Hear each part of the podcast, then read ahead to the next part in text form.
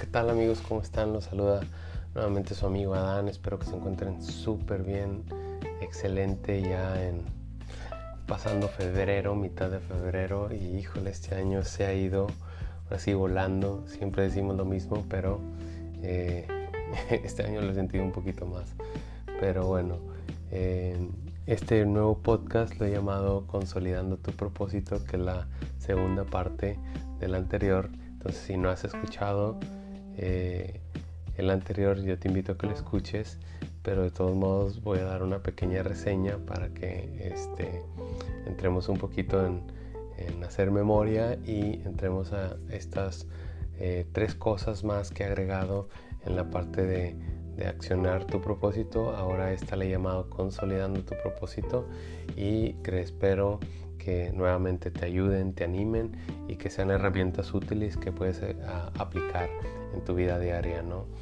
Eh, y bueno, habíamos hablado en el podcast anterior que todos nacimos con un propósito dado por Dios que es único y es especial y que sin duda eh, los propósitos creo que hoy en día en nuestra sociedad necesitan ser o tener una intención de trascender, de impactar al mundo, porque necesitamos recuperar recuperar cosas que hemos perdido como sociedad. Hablo de valores, hablo de principios, hablo de, cosas que están afectando las relaciones interpersonales entre nosotros, que es bien importante que, veamos. Pero bueno, eso ya es otro tema. Quizás después haremos un podcast de eso. Pero bueno, en, el, en el tiempo, en el podcast anterior hablábamos de que un propósito necesitaba tener tres cosas, deseo, intención y acción y que estas, eh, y que estas tres deberían de, deberíamos de tomar decisiones propositivas a favor de ellos. Yo quiero tocar eh, tres más eh, para agregar a la consolidación de nuestro propósito. Y obviamente todos necesitamos o tenemos ese deseo de cumplir nuestros sueños, de alcanzar nuestros propósitos en la vida y, y se escucha muy bonito así como que decir, hey, yo quiero alcanzar mi propósito en la vida y todo ser color de rosa y lamentablemente no lo es. Lamentablemente cuando estamos en búsqueda de conquistar este propósito se nos presentan una serie de situaciones, una serie de desafíos que aunque en ese momento hay veces que lo vemos complicado, y hasta cierto, cierto punto algo fastidioso, quiero decirte que todas estas situaciones a las que nos enfrentamos desarrollan nuestro potencial, trabajan nuestro carácter, fortalecen nuestra alma, fortalecen nuestro espíritu y también prueban nuestra mentalidad, prueban la mentalidad de que podemos alcanzar las cosas, de que creemos en que Dios tiene grandes planes preparados para cada uno de nosotros y que creo que esa mentalidad, si a lo mejor hemos estado viviendo en un poquito de derrota, comience a cambiar. Ahora, todo este tipo de situaciones nos lleva a ser transformados en las personas que queremos alcanzar ser. Nos llevan a desarrollar nuestro potencial para poder alcanzar lo que nos hemos propuesto. Y eso, honestamente, yo no sé tú, pero a mí me emociona la parte donde tengo que cambiar, donde tengo que esforzarme más, donde me reta a tratar de ser mejor día a día. Y espero que tú te sientas igual y si no te has sentido igual, te invito a que lo intentes. Créeme que te va a ayudar mucho en, esta parte. Entonces, quiero em, entrar en, la cuarta, en la cuarta cosa que he escrito, en la cuarta eh, punto importante que, que hablo y quiero hablarte de la palabra constancia. Necesitamos ser constantes en nuestra vida para lograr nuestros objetivos. La voluntad inquebrantable que produce la constancia es vital para alcanzar nuestros sueños.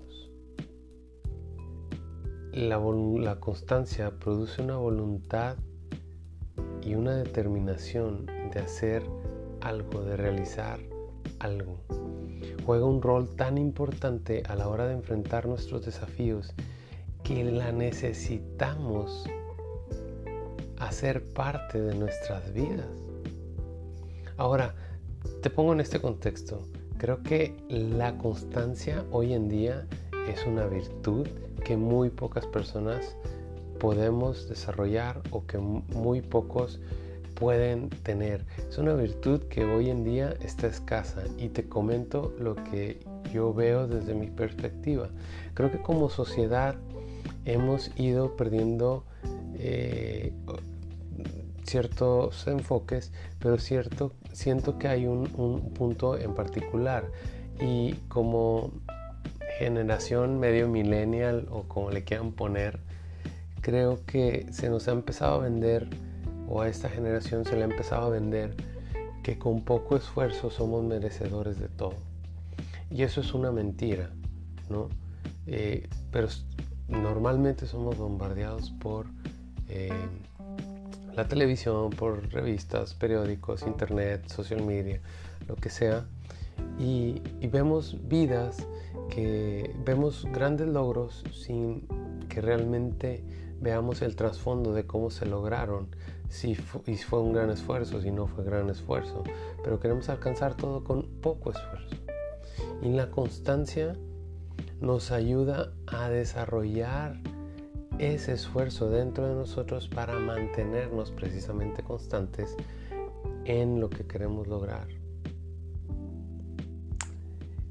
Es un punto importante para que reflexionemos y es un punto importante para que si lo tenemos dentro de nuestra vida podamos romper con él. Ahora, el quinto punto que quiero tocarte es la disciplina.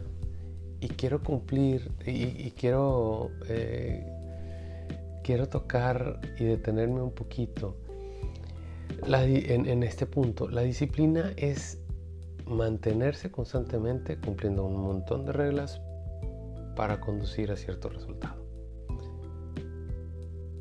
Pero la disciplina nos ayuda a mejorar y a reforzar la constancia cuando nosotros nos encontramos débiles.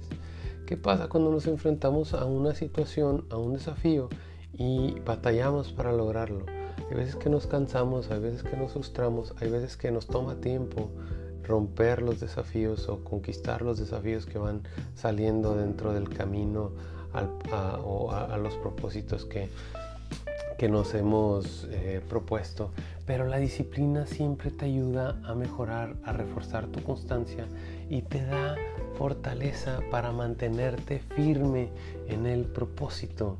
La disciplina nos ayuda a que ejecutemos las tareas diarias y nos encaminemos hacia lo que hemos trazado.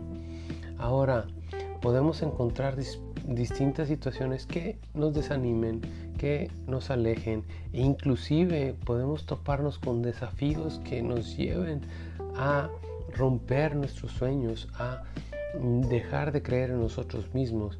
Pero si nosotros damos un voto de fe a la constancia y a la disciplina y trabajamos en ellas, creo que es muy factible que podemos lograr nuestros objetivos.